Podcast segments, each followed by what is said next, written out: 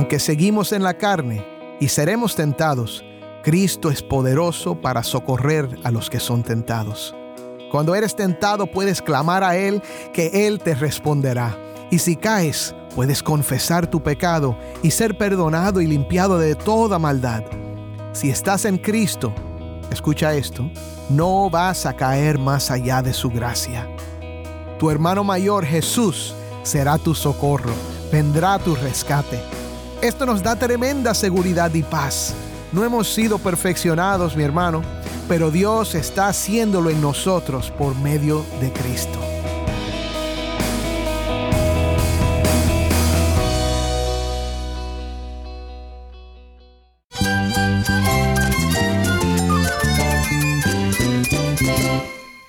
Jesús es nuestro Salvador, nuestro amigo. Cristo es mi guía. Cristo significa todo, pero en primer lugar mi Salvador, mi refugio en tiempos difíciles. Él es nuestra fortaleza. Es la salvación, es la vida eterna. Bueno, Cristo es, es vida.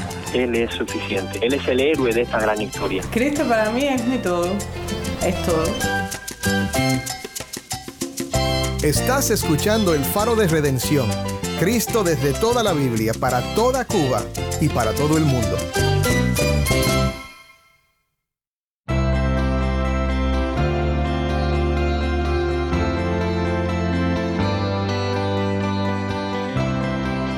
Hola, soy el pastor Dani Rojas, el nuevo director y locutor del Faro de Redención. Gracias por acompañarme hoy. Hoy continuamos con una nueva serie titulada Suprema Majestad, Cristo desvelado, sobre la epístola a los Hebreos. Vamos a pasar cuatro semanas estudiando esta carta que para muchos tal vez sea difícil de entender. No quiero que te asustes. Vamos a tomarnos nuestro tiempo para explicar las partes difíciles porque esta epístola es una joya que nos da una revelación poderosa de quién es Jesús. Hoy seguimos hablando de la salvación tan grande que Dios provee por medio de su Hijo. Es increíble todo lo que Dios ha hecho para su gloria y para nuestro bien a través de la vida, muerte y resurrección de Cristo. En particular, veremos cómo Cristo se hizo uno de nosotros para rescatarnos y restaurarnos al propósito original de Dios para los seres humanos. Tal vez nunca has pensado acerca de lo que es verdad acerca del creyente cuando está en Cristo. Hoy hablaremos un poco acerca de esto. Así que, si tienes una Biblia, busca Hebreos capítulo 2, versículo 5 y quédate conmigo para ver a Cristo en su palabra.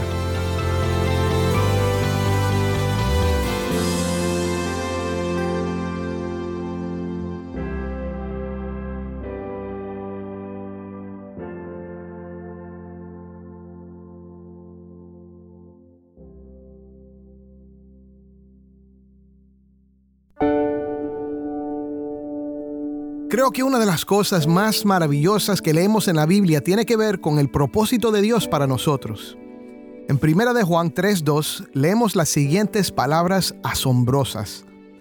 Amados, ahora somos hijos de Dios, y aún no se ha manifestado lo que habremos de ser, pero sabemos que cuando Cristo se manifieste, seremos semejantes a Él, porque lo veremos como Él es.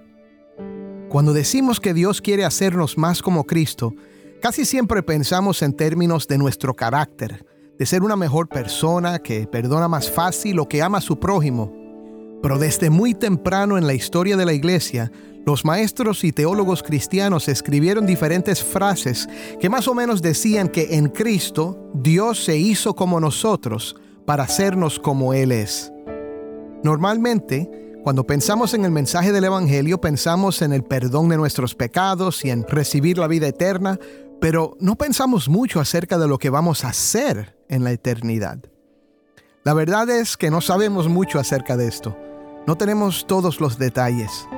Otra vez, como dice Juan, aún no sabemos lo que habremos de ser. Pero la Biblia nos da destellos de la gloria que le espera a los hijos de Dios.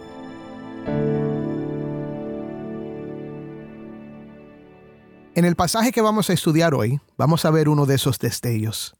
Vamos a ver que Cristo, que es superior a los ángeles, vino como nuestro hermano mayor para elevarnos a ser como es Él. Esto es algo misterioso y glorioso. Si eres una madre que se pasa el tiempo cuidando a los hijos, limpiando la casa, cocinando y afanando, escúchame, esto es para ti. Si eres un hombre que trabaja mucho para proveer para tu familia, esto es para ti también, mi hermano. Es tanto para el profesor, el médico y el artista como para el más humilde obrero que trabaja con el sudor de su frente. Dios está haciendo algo en nosotros, los que hemos confiado en Cristo, que nos transformará y elevará a la imagen y semejanza de su Hijo. La historia del Evangelio es una historia de rescate y restauración. Para los judíos cristianos que recibieron esta epístola, el rescate comenzó con Moisés y el Éxodo. Cuando Dios rescató al pueblo de Israel de la esclavitud en Egipto, los llevó a través de una gran demostración de su poder al regresar a la tierra que Dios le había prometido a Abraham, Isaac y Jacob. Esta era su identidad, el pueblo escogido por Dios, rescatado y restaurado. Al llegar el Mesías, esperaban una restauración mayor de Israel, con el Mesías en el trono. Sin embargo, el autor quería que ellos miraran más atrás del Éxodo para entender lo que Dios había hecho por ellos en Cristo y también ver más allá de su identidad como judíos. El autor comienza diciendo que Dios no sujetó a los ángeles el mundo venidero acerca del cual estamos hablando. En otras palabras, los ángeles no son los que gobernarán ese mundo, pero ¿quién lo gobernará si no serán los ángeles? El autor va a desarrollar esta idea, así que presta atención cita aquí un salmo de David, el Salmo 8. En este salmo David alaba a Dios por la grandeza de su creación y, meditando en los cielos, la luna y las estrellas que permanecen mientras los hombres nacen y mueren, se siente muy pequeño y a la vez maravillado. Escucha otra vez sus palabras. Versículo 6. ¿Qué es el hombre para que tú te acuerdes de él? ¿O el Hijo del hombre para que te intereses en él? Lo has hecho un poco inferior a los ángeles, lo has coronado de gloria y honor, y lo has puesto sobre las obras de tus manos. Todo lo has sujetado bajo sus pies. Ahora no quiero que te pierdas esto. Hasta ahora el autor nos ha dicho que todo está bajo los pies del Hijo, de Cristo. Pero aquí David está hablando de los seres humanos. Esto apunta hacia la creación original de Dios. Cuando Dios hizo a los hombres, les dio autoridad sobre la tierra. El propósito original de la humanidad lo vemos en Génesis 1.26. Escucha. Y dijo Dios, hagamos al hombre a nuestra imagen, conforme a nuestra semejanza, y ejerza dominio sobre los peces del mar, sobre las aves del cielo, sobre los ganados, sobre toda la tierra, y sobre todo reptil que se arrastra sobre la tierra. El primer punto es este Dios nos creó con un fin glorioso. David está maravillado que en un mundo tan grande, en un universo increíblemente vasto, con miles de millones de estrellas y galaxias, Dios había pensado en nosotros y nos había dado esta posición exaltada. A la misma vez, nuestra pequeñez ante la grandeza del mundo parece aplastante. Podemos sentirnos como hormigas el autor comenta sobre el Salmo y dice, porque al sujetarlo todo a Él, no dejó nada que no le sea sujeto, pero ahora no vemos aún todas las cosas sujetas a Él. En otras palabras, algo pasó que afectó nuestra habilidad e impide nuestro propósito. ¿Qué ocurrió? Mi hermano, la caída del hombre afectó nuestra habilidad de alcanzar la altura de este propósito. Es más, nos mató no vemos aún todas las cosas sujetas a Él, sujetas al hombre. Es más, nos sentimos más bien sujetos nosotros a la creación. Los animales feroces nos pueden matar y comer. Nadie se quiere encontrar con un cocodrilo o un tiburón en el agua, ¿verdad? El medio ambiente, los huracanes y tornados, las sequías y los terremotos hacen nuestras vidas difíciles no manejamos bien los recursos naturales y a veces naciones enteras pasan hambre y otras grandes dificultades, ni mencionar la maldad del hombre hacia los hombres. Nos enfermamos y envejecemos, y por más que queremos evadirla, la muerte nos alcanza a todos. Vemos aquí entonces el segundo punto. El pecado y la muerte han interrumpido el fin glorioso de los seres humanos.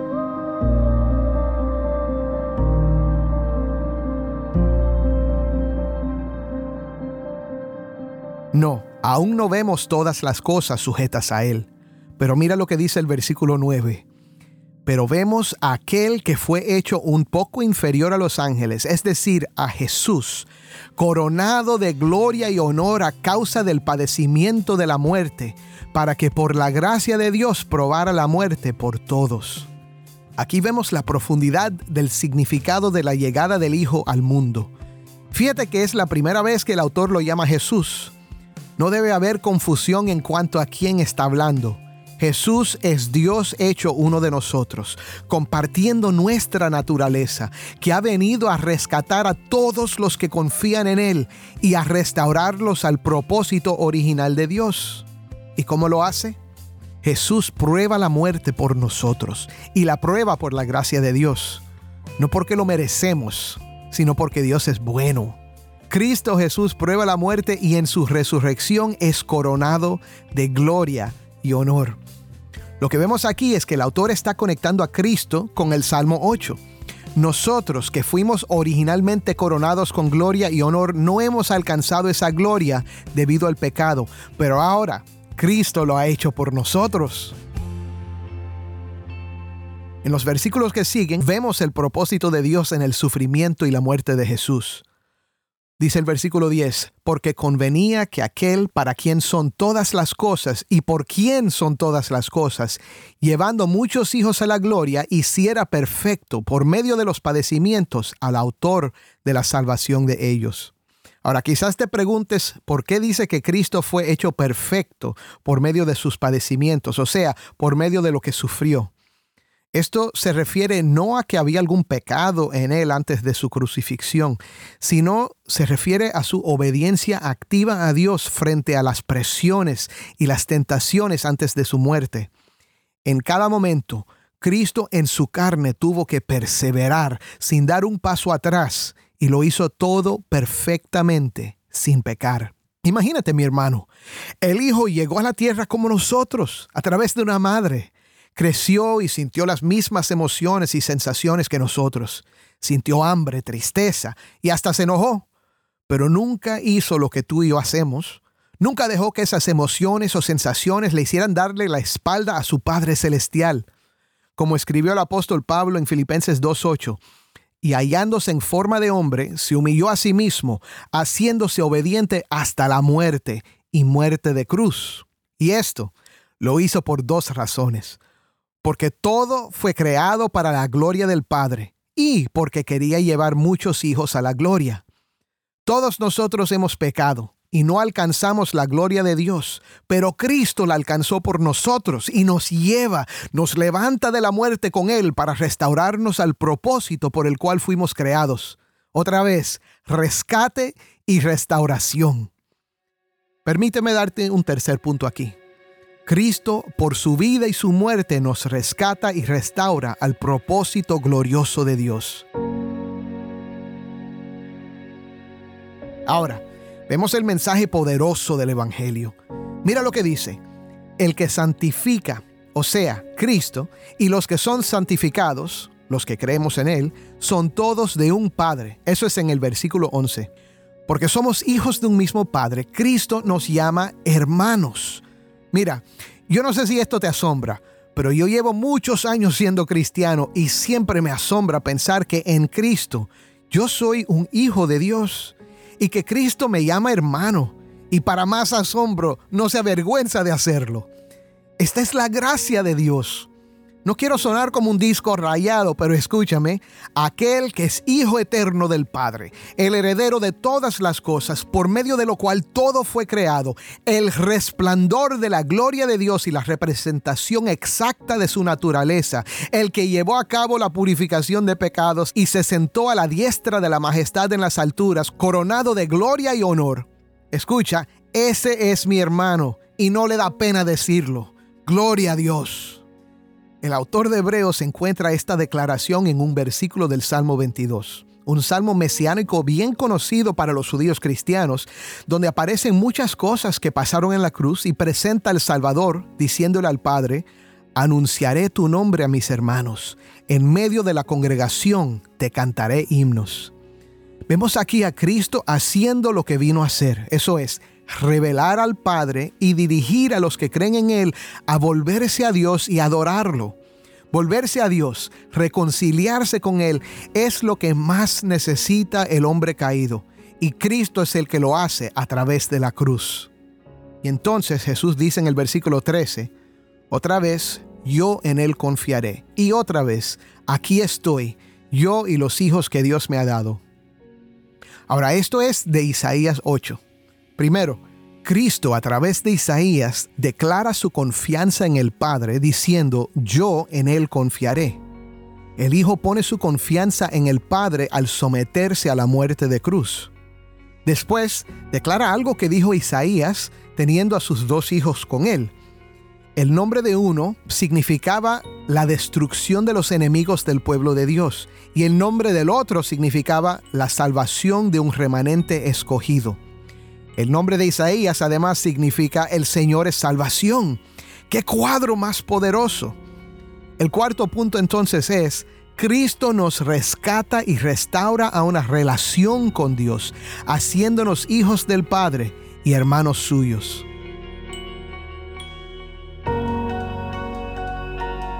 Vamos a ver algo importantísimo ahora. Lo que sigue ahora es una explicación de estos versículos de Isaías. La verdad es que podría predicar un sermón entero sobre los últimos versículos, pero permíteme leerlos y comentar algo. En los versículos 14 y 15 vemos como Cristo nos hace libres a través de su muerte. Así que, por cuanto los hijos participan de carne y sangre, también Jesús participó de lo mismo, para anular mediante la muerte el poder de aquel que tenía el poder de la muerte, es decir, el diablo y librar a los que por el temor a la muerte estaban sujetos a esclavitud durante toda la vida. Escucha eso. Estábamos sujetos a la esclavitud por el temor a la muerte. Cristo cambió esto. ¿Cómo? Otra vez, fue al hacerse uno de nosotros, participando de carne y sangre, pero sin pecado. Cuando su vida intachable fue extinguida en la cruz, su sacrificio aplastó la muerte. Ya el diablo no tiene con qué atemorizar al que cree en Cristo. Su poder quedó anulado. El primer Adán trajo muerte por su desobediencia, pero Cristo, el segundo Adán, trae vida y elimina a nuestro enemigo, la muerte. Primera de Corintios 15, del 21 al 22, lo dice de esta manera. Porque ya que la muerte entró por un hombre, también por un hombre vino la resurrección de los muertos, porque así como en Adán todos mueren, también en Cristo todos serán vivificados. Entonces el autor de Hebreos dice, versículo 16, porque ciertamente no ayuda a los ángeles, sino que ayuda a la descendencia de Abraham. Aquí está el remanente que menciona el texto de Isaías, la descendencia de Abraham pero no está hablando de los que son descendientes de Abraham según la carne, sino de los que son descendientes por medio de la fe en Cristo. Gálatas 3:29 dice, y si ustedes son de Cristo, entonces son descendientes de Abraham, herederos según la promesa. El quinto punto entonces es, Cristo nos rescata y restaura destruyendo la muerte y preservando a los elegidos. Y para terminar, vemos que en el versículo 17 dice, Por tanto, tenía que ser hecho semejante a sus hermanos en todo, a fin de que llegara a ser un sumo sacerdote misericordioso y fiel en las cosas que a Dios atañen, para hacer propiciación por los pecados del pueblo. Cristo se hizo semejante a nosotros para ser un sumo sacerdote misericordioso y fiel, mi hermano. Un sacerdote que hace, intercede por el pueblo con su muerte hizo propiciación por nuestros pecados. Esta palabra propiciación significa que no solo destruyó la muerte con su muerte, sino que quitó la ira de Dios por nuestros pecados. Ya no hay nada que nos separe de Dios, ni la muerte, ni la condenación. ¿Qué hermano mayor más bueno? Amén. Y el último versículo, el 18, nos dice, pues por cuanto Él mismo fue tentado en el sufrimiento, es poderoso para socorrer a los que son tentados.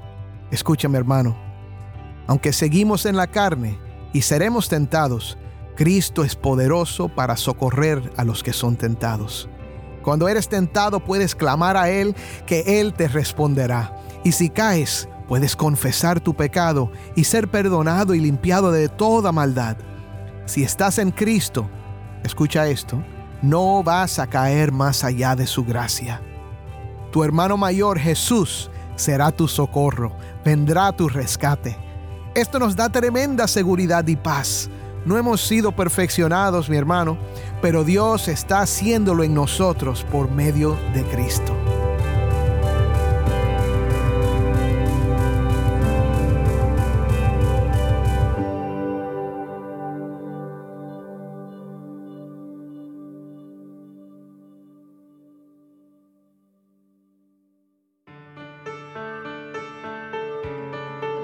Soy el pastor Dani Rojas y esto es el faro de redención.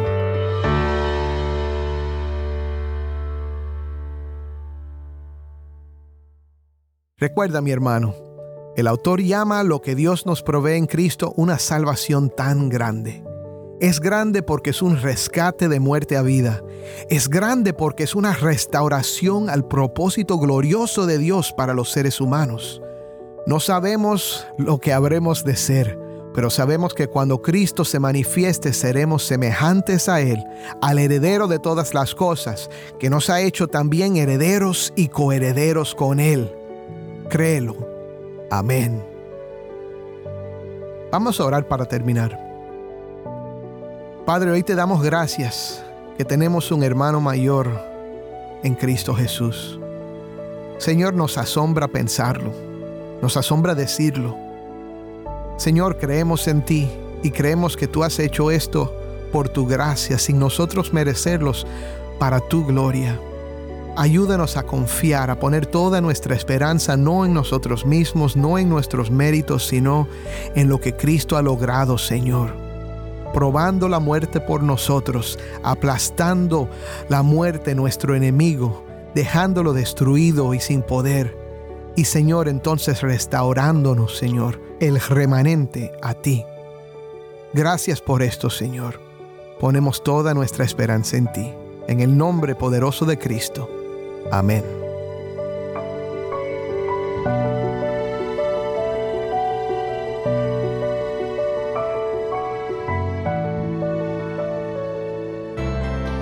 El Faro de Redención como programa radial fue ideado para Cuba pero ha crecido a un nivel global y si estás en sintonía fuera de Cuba, te agradezco por pasar estos tiempos con nosotros estudiando temas que nos fortalecen en nuestro caminar cristiano. ¿Tienes una historia que contarnos sobre cómo el faro de redención está impactando tu vida? Mándanos un correo electrónico a ministerio arroba elfaroderedención.org. De nuevo, ministerio arroba elfaroderedención.org o si te es más fácil, puedes enviarnos un mensaje en WhatsApp. Nuestro número es 1-786-373-4880. 1-786-373-4880. Y no olvides que también nos puedes seguir en las redes sociales, en Facebook, Instagram y Twitter. Solo busca El Faro de Redención. Allí encontrarás más contenido durante la semana para animarte en tu fe y para mantenerte informado sobre el ministerio del faro.